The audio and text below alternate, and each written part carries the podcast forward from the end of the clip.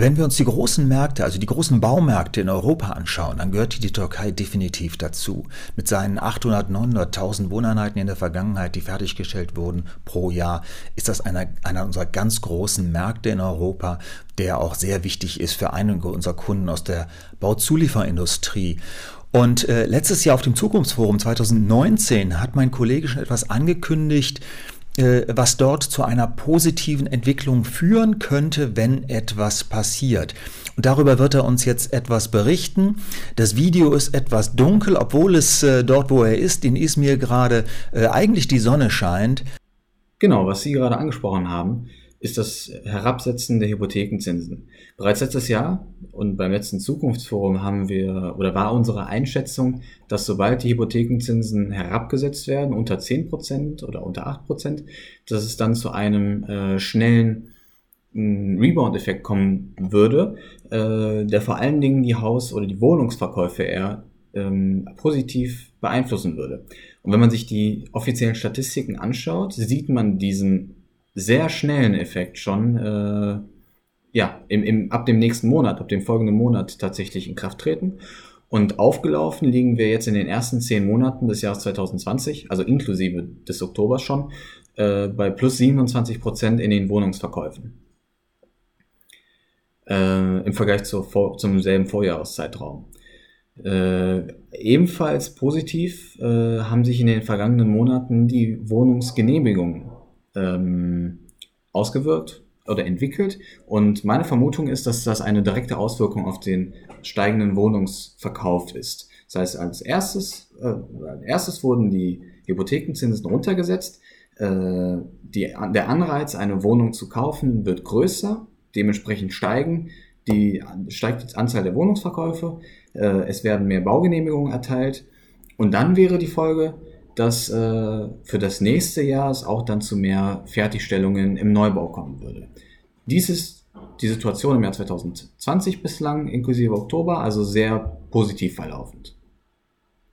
Ja, spannende Entwicklung. Und jetzt wird es noch spannender, weil ganz aktuell gestern ähm, der Notenbankchef ausgetauscht wurde oder ein neuer Notenbankchef ernannt wurde. Und der hat auch was Spannendes angekündigt.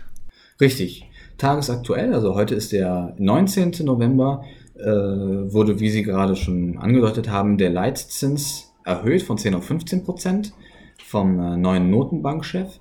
Und äh, meine Einschätzung hierbei ist, dass sich dieses, ja, die, dieser Eingriff äh, negativ auf die Gesamtbauaktivität auswirken könnte. Das heißt, dieses starke Wachstum oder Wachstum ist ein starkes Wort, aber diese Erholung, die wir nun äh, in den letzten Monaten erfahren haben im türkischen Markt, könnt, sollte man äh, vielleicht jetzt im letzten Quartal und auch für das Jahr 2021 etwas vorsichtiger betrachten.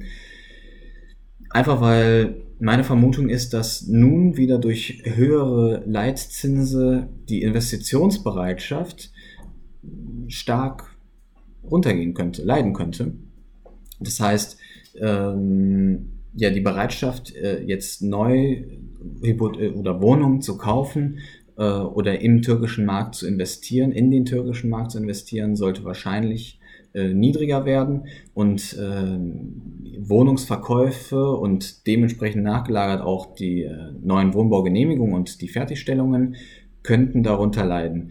Das heißt, ähm, meiner Einschätzung nach müssen wir jetzt ja sehr stark auf das äh, vierte Quartal 2020 schauen. Wie reagiert eigentlich der Markt auf den staatlichen Eingriff, der jetzt durchgeführt wurde? Und wie sind dann die Auswirkungen für das nächste Jahr beziehungsweise die kommenden Jahre? Ich glaube, das ist wichtig, jetzt äh, kurzfristig und in kurzen Zeitabständen äh, die Situation mitzuverfolgen, zu monitoren und auch zu schauen und daraus abzu um daraus ableiten zu können, wie sind die Auswirkungen auf die jeweiligen Produktabsätze. Ja, vielen Dank für diese Einschätzungen. Wir werden diese natürlich jetzt, wie Herr Celeste auch schon gesagt hat, fortlaufend beobachten und unsere Prognosen, insbesondere für die Fertigstellungen, daran anpassen. Sie sehen, man muss das häufiger machen. Da reicht es nicht einmal im Jahr, die Prognosen anzupassen. Man muss das dort häufiger machen, insbesondere wenn es ein großer Markt ist. Aber wir haben aktuell eine starke Erholung gesehen und wir werden jetzt schauen, wie sich das mit der Zinsentwicklung weiter auf die äh, Genehmigungen und die Verkäufe auswirkt.